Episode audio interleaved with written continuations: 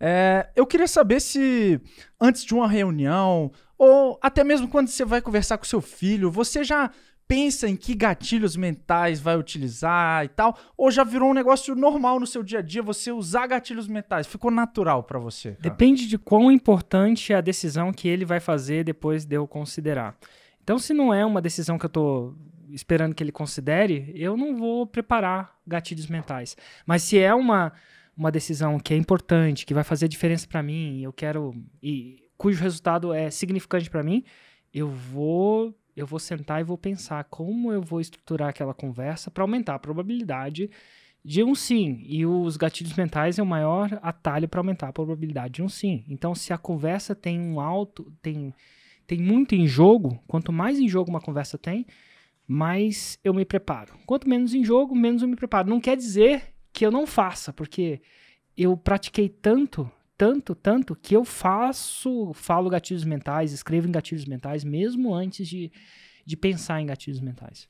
Às vezes você se pega, você, sei lá, fala com o Noah, com seu filho. Cara, se você tomar banho, tal coisa, você precisa tomar banho por causa de tal coisa. Com, com o Noah, definitivamente.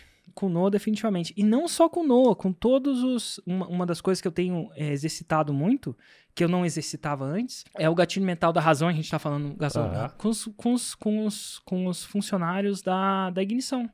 Porque, assim, com a, ignição, eu tenho uma posição de autoridade normal. Eu sou o chefe, né? Eu sou o dono, chefe. Então, já tem. Então, quando a gente é dono, chefe, onde você já tem uma autoridade pré-instalada, você fica mais preguiçoso com os gatilhos mentais, porque você não precisa. Às vezes, quando você é pai, você não coloca os gatilhos mentais.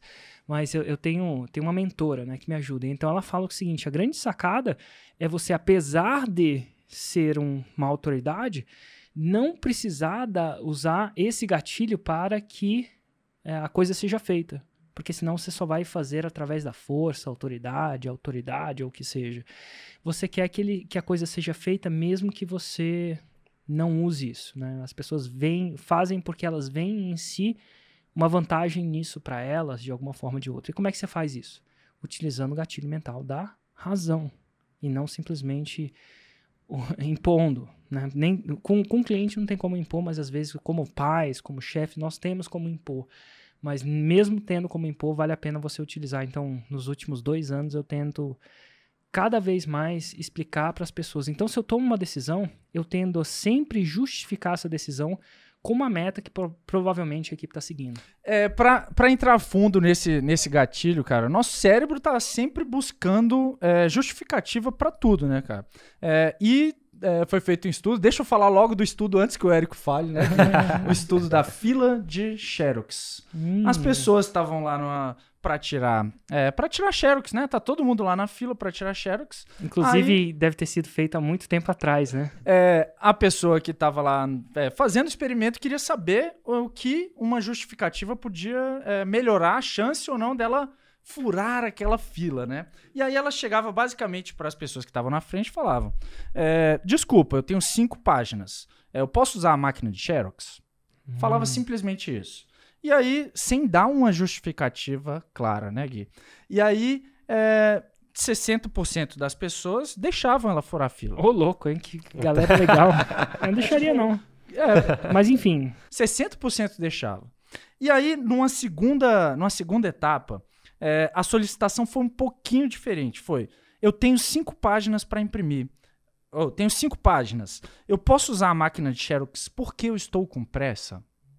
Ou seja, deu um motivo. Deu um motivo ruim. Exatamente. Mas ruim, é. Deu um motivo. Tipo, pô, eu tô com pressa. Como se todo mundo não tivesse com pressa, tivesse na fila querendo fazer aquele negócio logo, né? Mas enfim, aumentou para 94%, de 60 para 94. Mesmo que a justificativa tenha sido fraca. Mesmo que a justificativa tenha sido fraca. E agora, piora.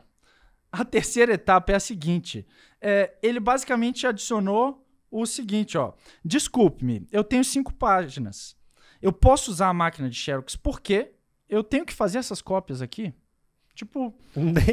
tá pior ainda. É, é um motivo ele nem pior falou, ainda. Ele nem falou que estava com pressa nem nada. E aí, 93% das pessoas deixaram ele passar na frente. Olha, a gente enfrenta a fila lá no Asa Gaúcha de bobeira. Pô, né? é verdade. E aí o Cialdini, é, que a gente tanto fala aqui, é, ele explica que se trata de um princípio bem conhecido do comportamento humano, que quando a gente pede a alguém para fazer um favor, a chance de ser bem sucedido é muito maior se a gente oferece um motivo. Então, se a gente oferecer um motivo, por mais idiota ou, é, Fraco, né? é, ou é, egoísta que seja, as pessoas, tipo, não, beleza, você tá com pressa, né? Então pode passar na minha frente. Hum, que louco, hein?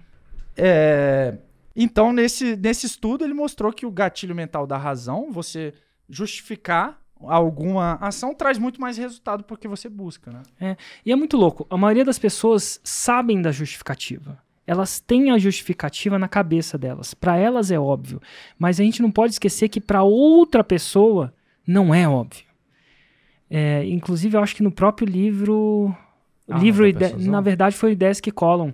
Eles, ele fez um experimento e introduziu o que chamava-se da maldição do conhecimento. A maldição do conhecimento. O que que é a maldição do conhecimento?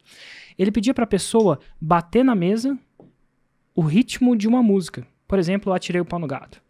Então a pessoa pensava na música, mas ela não cantava a música e falava assim.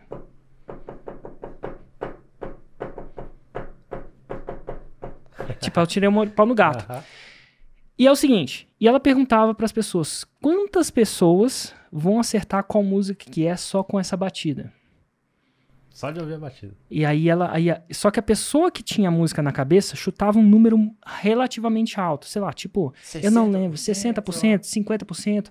E na verdade, quantas pessoas realmente acertavam? Acho que ninguém, né? Muito pouco. É muito. Ah, se não me engano, menos de 5%. Tem, um, eh, tem que buscar o estudo. Mas por quê? A pessoa esquece que ela está sendo amaldiçoada pelo conhecimento. Isso é, ela esquece que as outras pessoas não estão vendo o que ela viu. Então, vamos lá. Acontece muito com o gatilho mental da razão. Até vamos aqui o exemplo do Érico CEO, né? O Érico chefe. Ele fala assim: "Isso não foi feito". E para mim tá óbvio que a pessoa vê por que, que aquilo é importante ser feito. Mas não tá óbvio para ela. Porque se tivesse a chance que ela teria feito. É como se eu tivesse o altirei o pau no gato na minha cabeça e imagino que todo mundo tenha. Então a gente subestima isso. Isso acontece demais, demais. E vocês que analisam o lançamento devem ver Muito, isso demais, né? As pessoas, ah, não é, é óbvio. É óbvio, não, não necessari- na maioria das vezes não é óbvio. E por que que parece óbvio? Porque você tem a maldição do conhecimento. Você tá com aquilo, é tão óbvio, aquilo tá, tá essa música tá tocando tanto na sua cabeça que você imagina que a, as pessoas que tá ouvindo tem a mesma música também e ela não tem.